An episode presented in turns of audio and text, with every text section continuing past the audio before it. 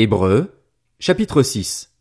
C'est pourquoi, laissant les bases de l'enseignement relatif au Messie, tendons vers la maturité sans avoir à reposer le fondement du renoncement aux œuvres mortes, de la foi en Dieu, de l'enseignement concernant les baptêmes et l'imposition des mains, de la résurrection des morts et du jugement éternel.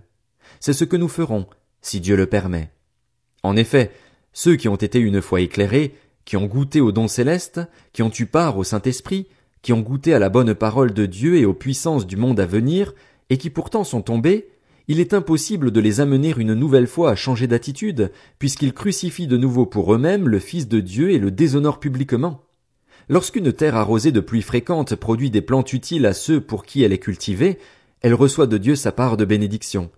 Mais si elle produit des ronces et des chardons, elle est jugée sans valeur, bien près d'être maudite, et on finit par y mettre le feu.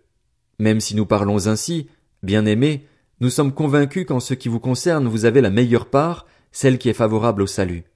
En effet, Dieu n'est pas injuste pour oublier votre œuvre et le travail de votre amour. Vous avez démontré votre amour pour son nom par les services que vous avez rendus et que vous rendez encore au sein, et nous désirons que chacun de vous fasse preuve du même zèle pour conserver jusqu'à la fin une pleine espérance.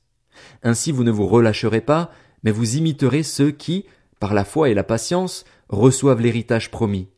Lorsque Dieu a fait la promesse à Abraham, comme il ne pouvait pas prêter serment par plus grand que lui, il a juré par lui-même en disant Certainement, je te comblerai de bénédictions et je multiplierai ta descendance. C'est ainsi qu'après une attente patiente, Abraham a obtenu ce qui lui avait été promis. Or, les hommes jurent par plus grand qu'eux et le serment est une garantie qui met fin à toute contestation. C'est pourquoi Dieu, voulant montrer plus clairement encore aux héritiers de la promesse le caractère irrévocable de sa décision, est intervenu par un serment. Ainsi, par deux actes irrévocables dans lesquels il est impossible que Dieu mente, nous sommes puissamment encouragés, nous dont le seul refuge a été de saisir l'espérance qui nous était proposée. Cette espérance, nous la possédons comme une encre solide et sûre de l'âme.